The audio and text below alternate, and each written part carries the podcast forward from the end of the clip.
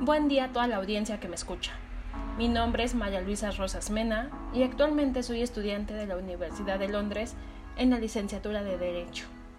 Me complace darles la bienvenida a este podcast, esperando se encuentren bien y sea de su agrado.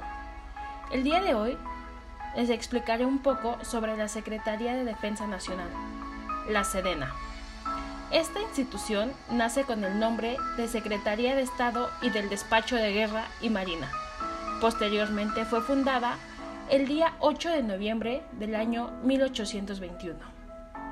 Y fue hasta 1937 que adquirió su actual nombre de Secretaría de Defensa Nacional. Esta Secretaría tiene la misión de organizar, administrar y preparar al Ejército y la Fuerza Aérea Mexicana con el objetivo de defender la integridad, la independencia y la soberanía de la nación. De igual manera lo podemos encontrar ubicada en campo militar, que se localiza sobre la calzada México-Tacuba, sin número, Colonia Popocla, Delegación Miguel Hidalgo, Código Postal 11401, dentro de la Ciudad de México. Las facultades de la Sedena de igual manera las podemos encontrar en la Ley Orgánica del Ejército y Fuerza Aérea Mexicana. Justamente en el artículo primero nos hablan de sus facultades, que a su letra dice, el Ejército y Fuerza Aérea Mexicana son instituciones armadas permanentes que tienen las misiones generales las siguientes. Defender la integridad, la independencia y la soberanía de la nación. Garantizar la seguridad interior, auxiliar a la población civil en casos de necesidades públicas, realizar acciones cívicas y obras sociales que atiendan al progreso del país. En caso de algún desastre, prestar ayuda para el mantenimiento del orden, auxilio de las personas y sus bienes y la reconstrucción de las zonas afectadas.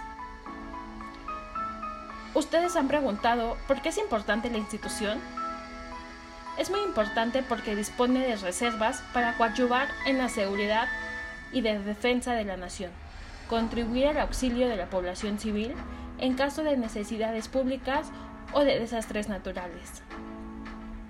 Esta institución cuenta con varios programas, por ejemplo, en la materia ambiental podemos encontrar la construcción y operación de viveros forestales militares en coordinación con la CONAFOR de igual manera, actividades de reforestación al interior de los campos militares. Asimismo, con la construcción y operación de plantas de tratamiento y aguas residuales. Y por último, operaciones de plantas de producción de composta. Las noticias más relevantes en la actualidad de las que se está trabajando es ante la contingencia que presenta nuestro país por el coronavirus la Secretaría de la Defensa Nacional activó sus hospitales militares. Por último, es importante mencionar que en la actualidad su representante es el general Luis Crescencio Sandoval González, el cual nació el día 7 de febrero del año 1960 en Ensenada, Baja California, donde años después ingresó al heroico Colegio Militar. El 1 de septiembre de 1975 del cual egresó como subteniente de caballería. El 1 de septiembre de 1979 es licenciado en Administración Militar y diplomado de Estado Mayor por la Escuela Superior de Guerra.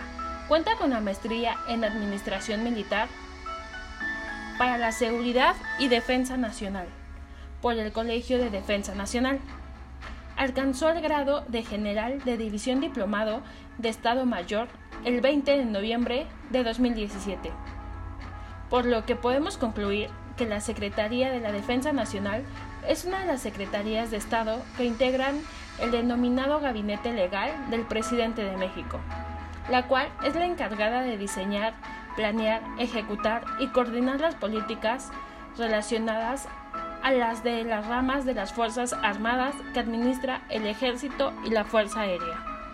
Sin más por el momento, les agradezco su tiempo y su atención. Hasta luego.